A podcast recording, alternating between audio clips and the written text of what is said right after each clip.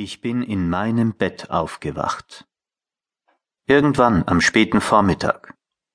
Ich bin noch eine Weile mit geschlossenen Augen dagelegen, habe mich bewegt, die Beine angezogen und wieder ausgestreckt, und ich habe genau gewusst, es ist mein Bett, in dem ich da liege. Ich habe die Augen aufgemacht und es ist sehr hell im Zimmer gewesen. Es hat so ausgesehen, als scheine draußen die Sonne aber mir ist gleich eingefallen, dass es in diesem Zimmer tagsüber, wenn die Vorhänge zugezogen waren, immer so ausgesehen hatte, als scheine die Sonne, auch wenn es geregnet hatte. Es liegt an der Farbe der Vorhänge, habe ich gewusst, und ich habe mich gewundert, dass ich das nicht vergessen hatte.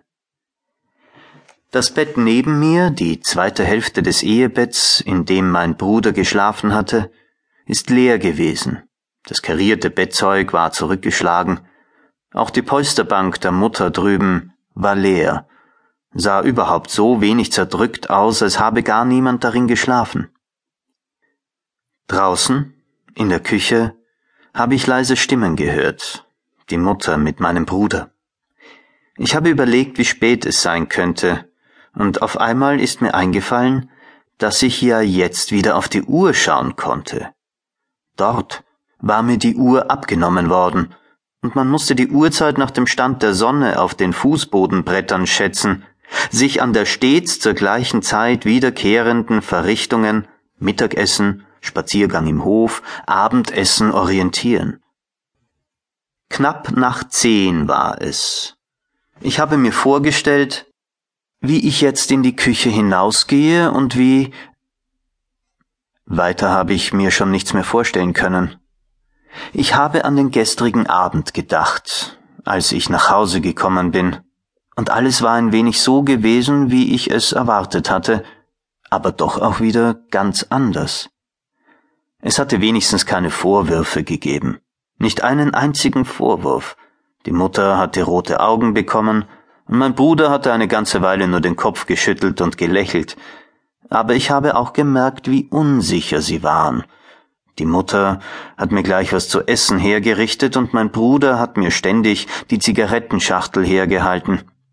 So gut schaust aus, hat die Mutter immer wieder gesagt. Und ich habe mir immer vorgestellt, du bist ganz verhungert. Sie muss gedacht haben, es gibt dort wirklich nur Wasser und Brot. Ich habe gesehen, dass sie sich wirklich gefreut haben. Ganz unerwartet bin ich gekommen, und ich habe schon gemeint, hat die Mutter gesagt, die lassen dich sogar über Weihnachten drinnen. Sie hat mir die Schachtel gezeigt, in der schon all die Sachen waren, die ich mir zu Weihnachten gewünscht hatte. Sachen, die man sich dort wünschen durfte. Zwei Schachteln Lucky Strike, Traubenzucker, Kondensmilch, Bitterschokolade, getunkte Keks, alles, was ich ihr geschrieben hatte. Höchstgewicht ein Kilo. Es ist mir alles nicht ganz wirklich vorgekommen.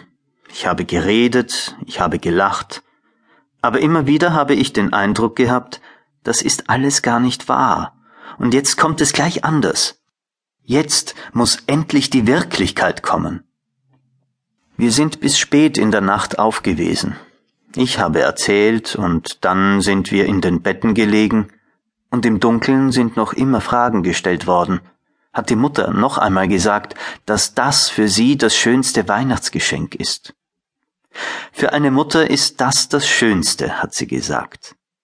Ich habe versucht, einfach nicht daran zu denken, aber der Gedanke ist ständig da gewesen. Draußen, habe ich gedacht. Nur ein paar Meter, draußen vorm Haus, auf der Straße, da ist alles ganz anders. Ich stehe auf und sehe aus dem Fenster. Die Sonne scheint wirklich. Schnee liegt, Niemand ist zu sehen. Sonntag ist, fällt mir ein.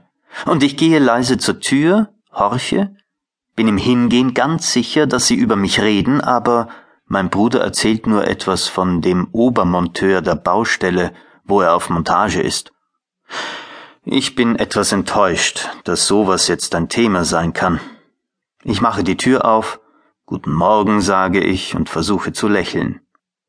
Ausgeschlafen? sagt die Mutter. Ich hab geglaubt, du wirst nicht mehr munter. Der Bruder ist schon im Sonntagsanzug mit Krawatte.